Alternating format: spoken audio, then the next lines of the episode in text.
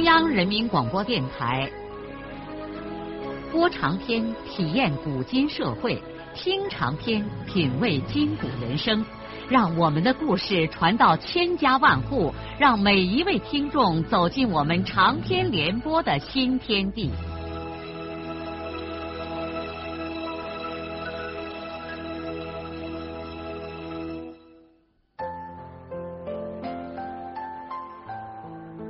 听众朋友，请继续欣赏荣获茅盾文学奖的、由中国文联出版社出版的路遥的长篇小说《平凡的世界》，由李野墨演播。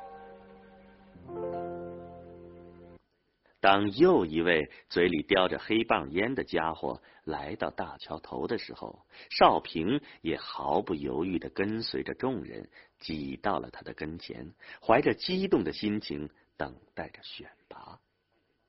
这个人迅速的扫视了一下四周，说：“要三个匠人，要不要小工啊？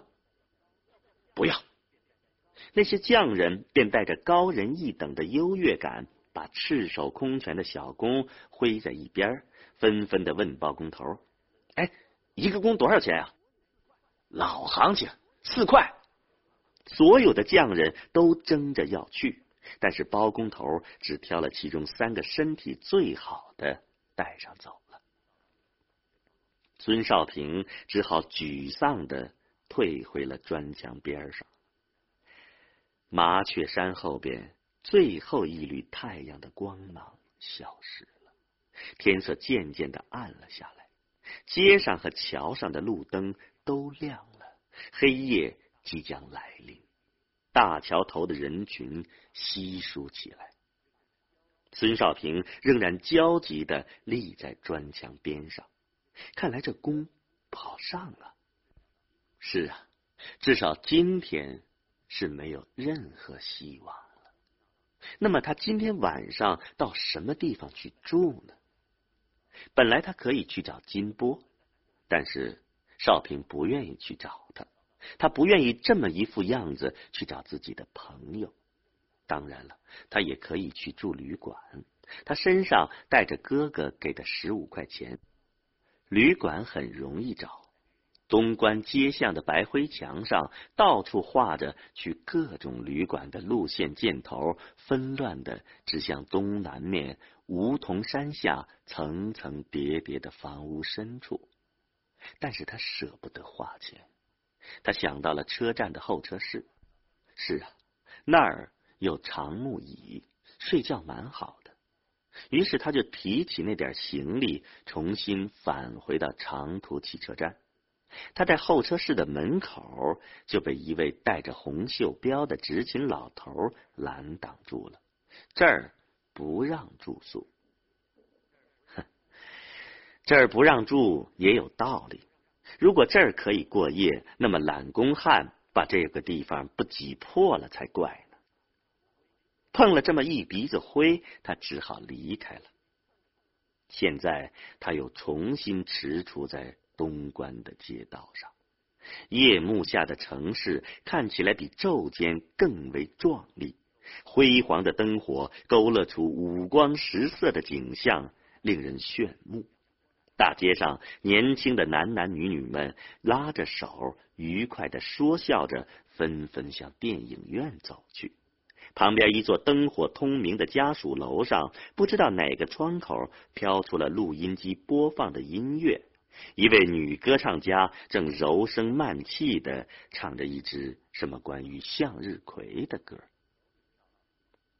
孙少平扛着自己的被褥，手里头拎着那个破黄提包，回避着刺目的路灯光，顺着黑暗的墙根儿，又返回到了大桥头。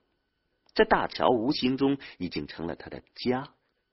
现在揽活的人大部分都离开了这里，街头的人行道被小摊贩们占据了。他走到桥中央，伏在水泥桥栏杆上，望着满河流泻的灯火，心绪像一团乱麻。他现在集中精力考虑他到什么地方去度过这个夜晚。他突然的想起离家的时候，父亲曾经告诉过他，黄原城里有他舅舅一个叔叔的儿子，住在北关的杨沟大队，有什么事情可以去找这位远亲舅舅。尽管这个亲戚关系远得很，但是总算还能扯上一点，比找纯粹的生人要强。要不要去找这位远亲的舅舅呢？但是少平心里头想，他人生路不熟，得边走边打听，赶天明都不一定能找见这家亲戚。他简直是走投无路了。现在才是古历四月初，天气仍然不暖和，尤其是夜间还相当的冷。要不，他可以到周围的山野里去度过这一个夜晚。街头上当然更不能过夜，万一让警察带走，会急忙说不下个明白的。而这城里的熟人，他都不愿意去找。他猛然想起了一个半生不熟的人，贾冰。是的，或许可以去找他。贾老师是一个诗人，说不定他会更理解别人，不至于笑话自己的处境。那年，少平来黄原讲故事，和小霞一块儿跟着当时的县文化馆杜馆长应约去贾老师家吃过一顿饭。记得贾老师家有好几孔窑洞，说不定能在那儿凑合上几个晚上呢。只要晚上有个住处，白天他就可以到大桥头来找活儿。只要找下活干，起码吃住就有了着落。这么想着的时候，孙少平已经起身往贾冰家走了。贾冰家在南关一个小土坡上，他不一会儿就走到了。他刚一进贾冰家的院子，一条大黑狗“汪”的一声窜了出来，把他吓得往旁边一跳，手里的黄提包像手榴弹一样向黄狗扔去。男爵，有人从窑里喊了一声，紧接着便走出窑洞来。少平一眼就认出来，这就是贾老师。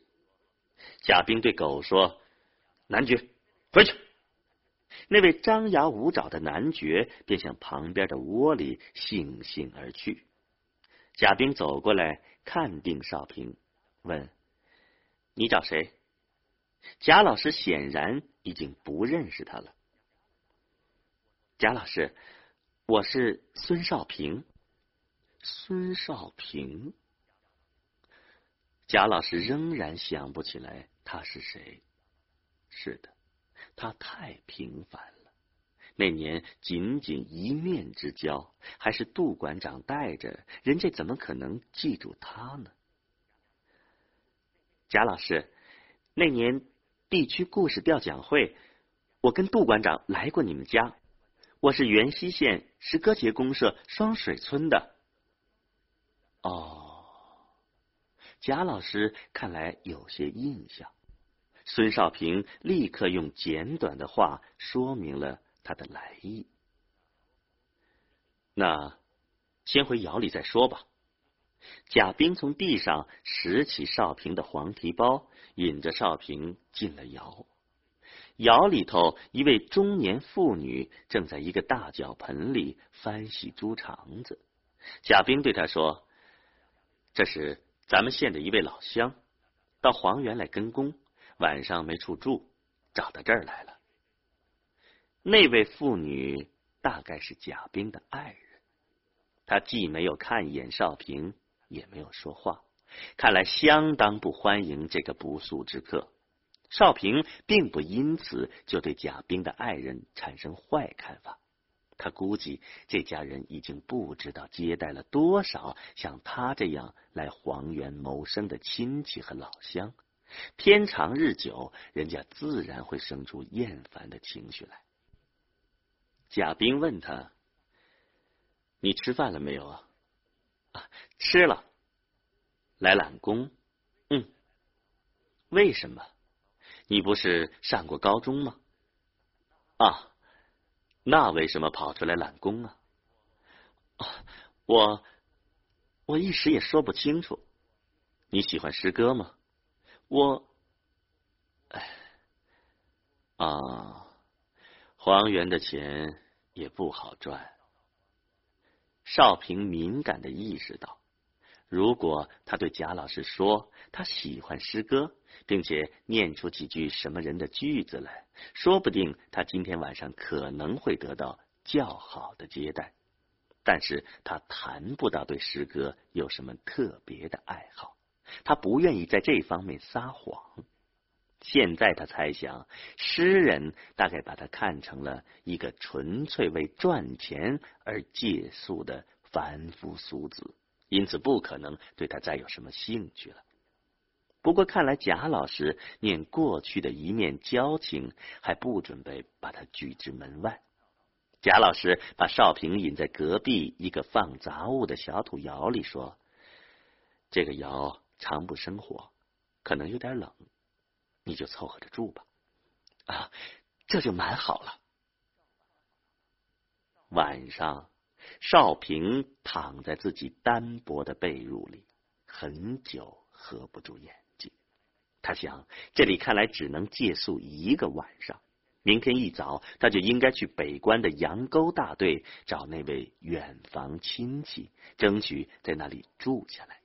然后他得千方百计的找个营生干，只要有活做，有个吃住的地方，哪怕先不赚钱都可以。第二天，窗户纸刚刚发亮，少平就悄悄的爬了起来。他来到院子里，贾冰一家人还在熟睡之中。他很快的离开这里，转到了街道上。从南关通往北关的大街上，除过赶长途汽车的旅客之外，此刻还没有什么人。少平迎着清冷的晨风，在静悄悄的街道上匆忙的走着。城市的一切，在他的眼睛里都是模糊的。他现在一心想的，只是要找到那位从来没有见过面的亲戚。等到他赶到北关的时候，天已经大亮了。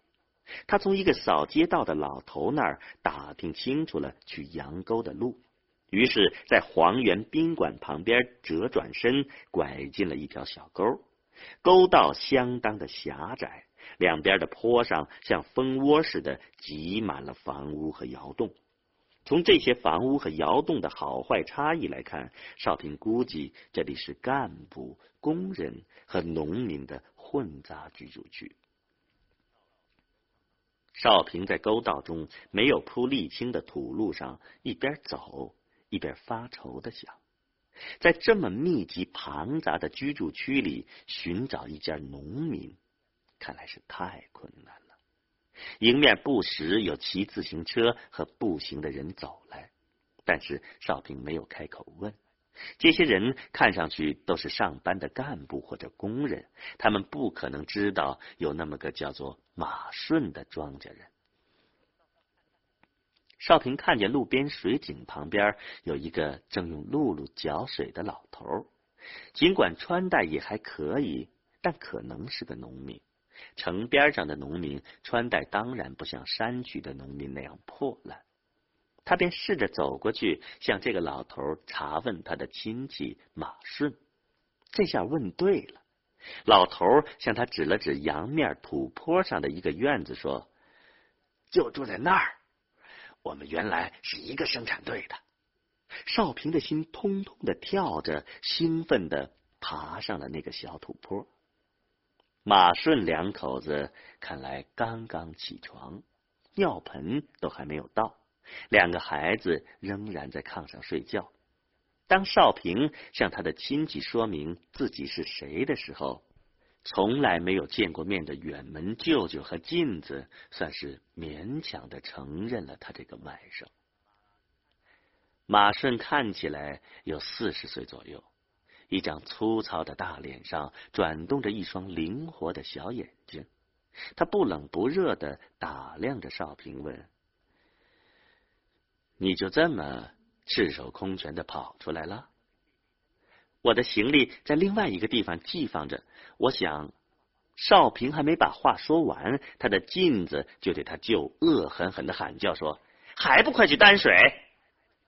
少平听声音就知道这是向谁发难呢。他于是立刻说：“就让我去担。”说话之间，他的眼睛已经开始在这个窑里搜寻水桶在什么地方。水桶在后窑长里。他没有对这两个不欢迎他的亲戚说任何话，就过去提了桶担往门外走。马顺两口子大概还没有反应过来，他就已经到了院子里。他舅舅撵出来说：“景子，你怕不知道？知道。”他头也不回的出了院门。孙少平一口气给他的亲戚担了四回水，那条大水瓮都快溢了。这种强行为别人服务的气势，使亲戚不好意思再发作。马顺两口子的脸色缓和了下来，似乎在说：“嘿，这小子看了还精着嘞。”他就对他说：“你力气倒是不小。”是这，我一下子想起来了，我们大队书记家正孤窑，我引你去一趟，看他们要不要人。你会做点什么匠工活？我什么也不会，只能当小工。我记得前两年老家谁来说过，你不是在你们村教书吗？小工活都是背石头筷子，你能成家住啊？你不要给别人说。我教过书，那好吧，咱现在就走。马顺接着就把少平引到了他们大队书记的家里。书记正在和一个干部模样的人坐在小炕桌旁边喝啤酒，桌子上摆了几碟肉菜。少平跟着他舅进去的时候，书记没顾上招呼他们，只管继续对那个干部笑着说：“ 这底盘子。”可全凭你刘书记了，要不我这院地方八辈子也弄不起来。来来，喝，喝喝。书记提起啤酒瓶子和那个人的瓶子，哐的碰了一下，两个人就嘴对着瓶口，每人灌下去大半截儿。把啤酒瓶放下之后，书记才扭头问马顺：“哎，马顺啊，你有什么事儿啊？”我引来个小工，不知道你这里要不要人了？小工早满了。书记一边说，一边又掂起啤酒瓶子对在嘴巴上。不过，在他喝啤酒的一刹那间，用眼睛的余光打量了一眼少平。也许是书记看这个小工身体还不错，就对那位干部说：“你先喝着。”我和他们到外边说会儿话。三个人到了院子里之后，书记问马顺：“这个工钱怎么说呀？”老行情，都是两块钱。书记嘴一歪，倒吸了一口气：“一块五。”少平立刻插了一句。书记噗的一声把吸进嘴里的气吐出来，然后便痛快的对少平说：“好。”那你今天就上工。他就在旁边愣住了，不知道外甥为什么把自己卖了这么低的个价钱。对于少平来说，就是一天挣一块钱，他也干。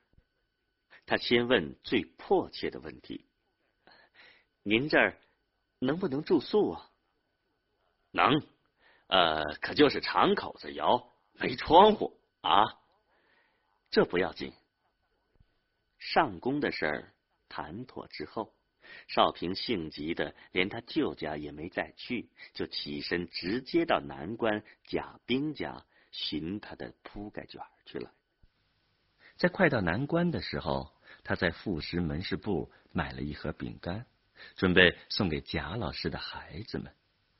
不论怎样，他很感激这位诗人，让自己在他们家里。留宿了一夜，否则他昨天晚上就要露宿街头了。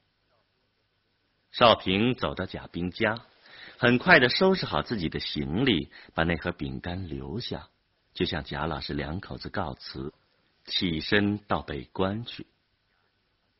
贾冰和他的爱人看起来有点过意不去。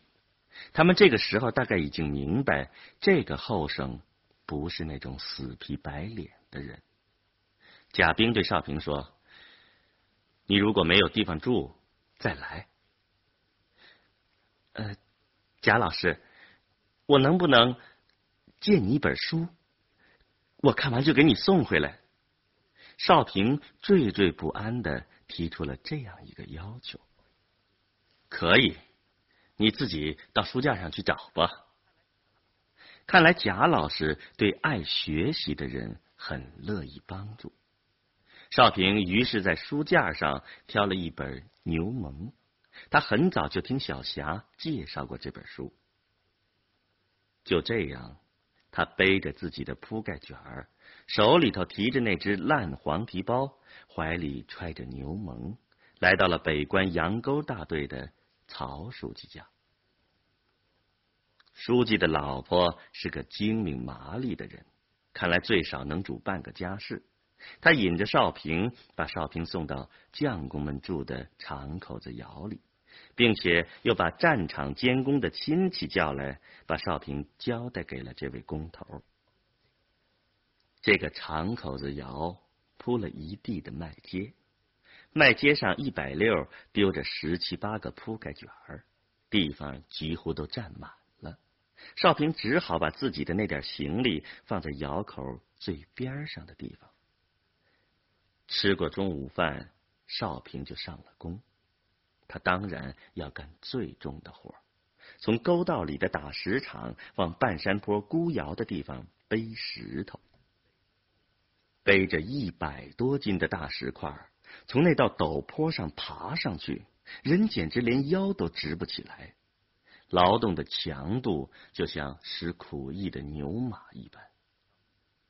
少平尽管没有受过这样的苦，但是他咬着牙不让自己比别人落后。他知道，对于一个揽工的人来说，上工的头三天是最重要的。如果开头几天不行，主家就会立刻把你辞退，因为关东大桥头有的是小工。每当背着石块爬坡的时候，少平的意识就处于半麻痹状态，沉重的石头几乎要把它挤压到土地里去。汗水像小溪一样的在脸上纵横漫流，而他却腾不出手去开上一把，眼睛被汗水淹得火辣辣的疼，一路上只能半睁半闭的，两条打颤的腿如同筛糠一样，随时都有倒下的危险。在这个时候，世界上什么东西都不存在了，思维只集中在一点上。往前走，把石头背到孤窑的地方。那儿对他来说，每一次都几乎是一个不可企及的伟大目标。三天下来，少平的脊背就被压烂了。他无法目睹自己脊背上的惨状，只感到像带刺的葛针条刷过一样，两只手也肿胀起来。肉皮儿被石头磨得像一层透明的纸，连毛细血管都能够看得清清楚楚。这样的手放在新石茬上，就像放在刀刃上。第三天晚上，他睡下的时候，整个身体像火烧一样的疼。他在睡梦中渴望能有一种冰凉的东西来扑灭他身上的火焰。